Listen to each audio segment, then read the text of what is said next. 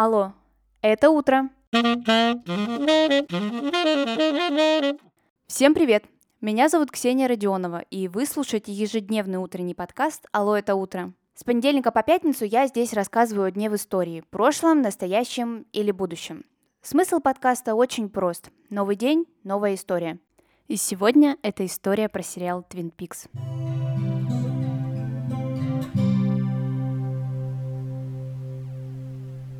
8 апреля 1990 года в Америке состоялась премьера сериала Twin Peaks. Именно поэтому сегодняшний выпуск целиком и полностью будет посвящен Twin Peaks, кстати, одному из моих любимых сериалов. Если вы его никогда не смотрели, то, во-первых, я настоятельно вам рекомендую это сделать, а во-вторых, скорее всего, вам придется выключить этот выпуск, потому что он будет содержать множество спойлеров. Я подобрала много интересных, на мой взгляд, фактов про этот сериал. Давайте начнем. В 2007 году журналом Time сериал был включен в список лучших телевизионных шоу всех времен. Изначально самый первый пилотный эпизод сериала длился аж целых два часа, и в некоторых европейских странах его показывали в кинотеатрах как самый настоящий самостоятельный фильм. При создании персонажа Лоры Палмер Дэвид Линч и Марк Фрост обращались к биографии Мерлин Монро. Некоторые сюжеты из жизни актрисы режиссеры с удовольствием использовали в своей героине.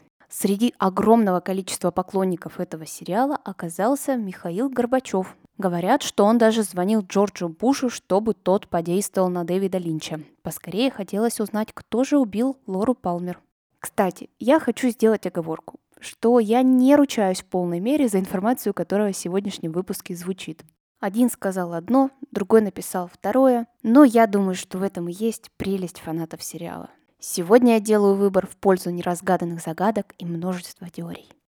Еще одним из поклонников сериала является королева Елизавета II. Существует такая легенда, что перед ней должен был выступать Пол Маккартни на ее дне рождения.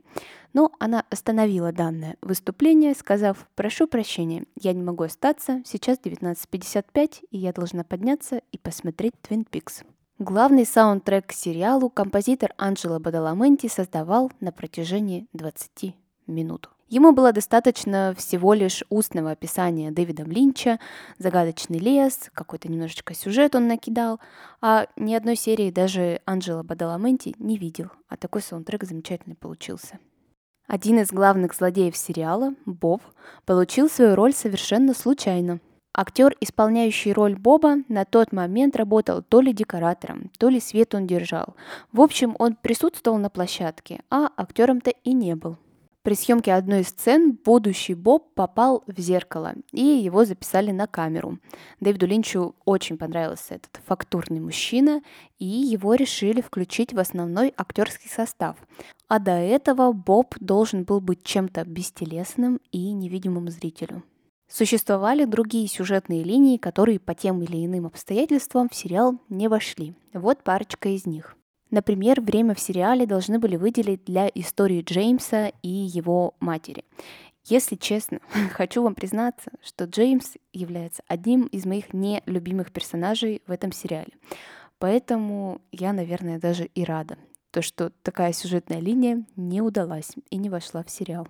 А вот другой поворот событий, который мог бы случиться, мне кажется довольно заманчивым. Это отношения Купера и Одри. Их бурное развитие должно было начаться уже во втором сезоне, когда дело Лоры Палмер было наконец-таки раскрыто. Но исполнитель роли Кайл Маклахлин сказал, что Дейл Купер никогда бы так не поступил, не начал бы встречаться со школьницей.